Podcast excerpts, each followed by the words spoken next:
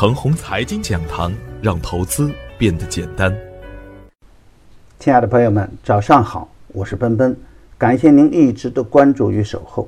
我今天和大家分享的主题是：十月之前莫悲观。昨天的早盘，我给出的观点是，在股市的投资中，可以放弃所有的主观预测，用正确的投资理念和最简单有效的趋势技术来指导自己的实盘。特别是在当前这样震荡磨底的阶段，三千五百五十多只个股的大盘，七涨普跌几乎是很难出现的。机会在超跌的这边，机会在上升通道。这就是说啊，对于长期下跌而成长性很好的个股来说呢，一旦步入上升通道，机会远远大于风险。而昨天的实盘延续了周五的交投清淡。中秋过后啊，股市也显得比较懒散。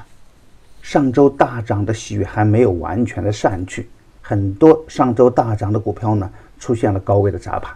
从板块的动向来看，银行、证券领跌两市，房地产板块更是绿绿的一片。油气板块、大科技板块、次新股板块盘中试图强势反击，那由于资金并没有形成突破的合力。大盘总体处于弱势的格局下，最终变成冲高砸盘。而从时间的节点来看，沪指从高位震荡下行已经达到了三十五周，这是 A 股大概率的变盘时间点。从空间来看，沪指从三五八七点下降到上周的最低的二六四四点，期间下跌九百四十三点，下跌了百分之二十六，这个幅度啊也符合反弹的先决条件。从量能指标来看，连续的死亡成交量以后，沪市的成交额上周一达到了极限的八百六十九亿，而上周三、周五的量能呢，都是超过一千四百亿，这就是增量资金入场的积极信号。大趋势啊是确认的底部区间。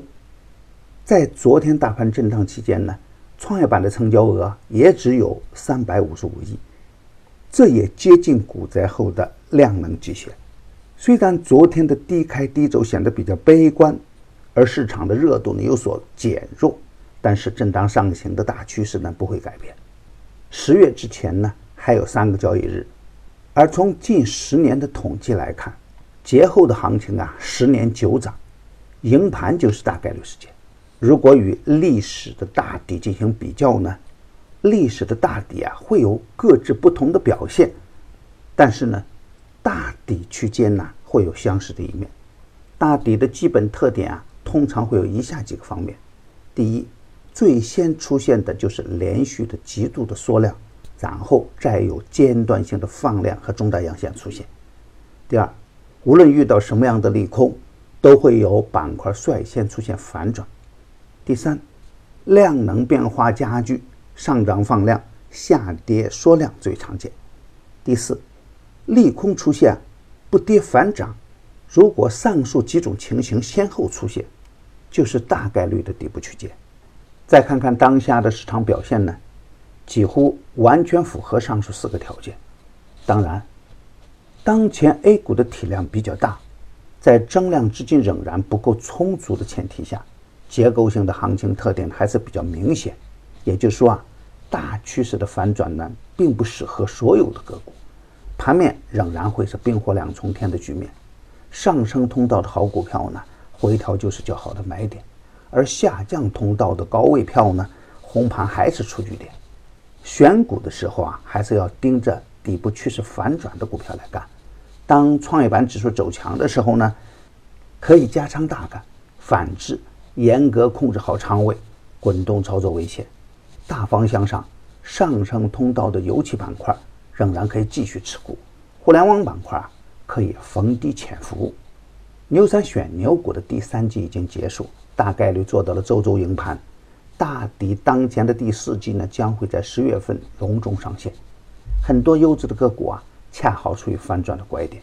只需关注陈红财经微信公众号，并回复六六六，就可以免费获得牛散选牛股的专用优惠券。与牛散结缘呢，您将成为下一个牛散。关注陈红财经微信公众号，回复关键字“送书”，领取价值五十九元的股市大作手回忆录或股市即刻思考录实体书。送人玫瑰，手有余香。感谢您的点赞与分享，点赞多，幸运就多；分享多，机会也多。谢谢。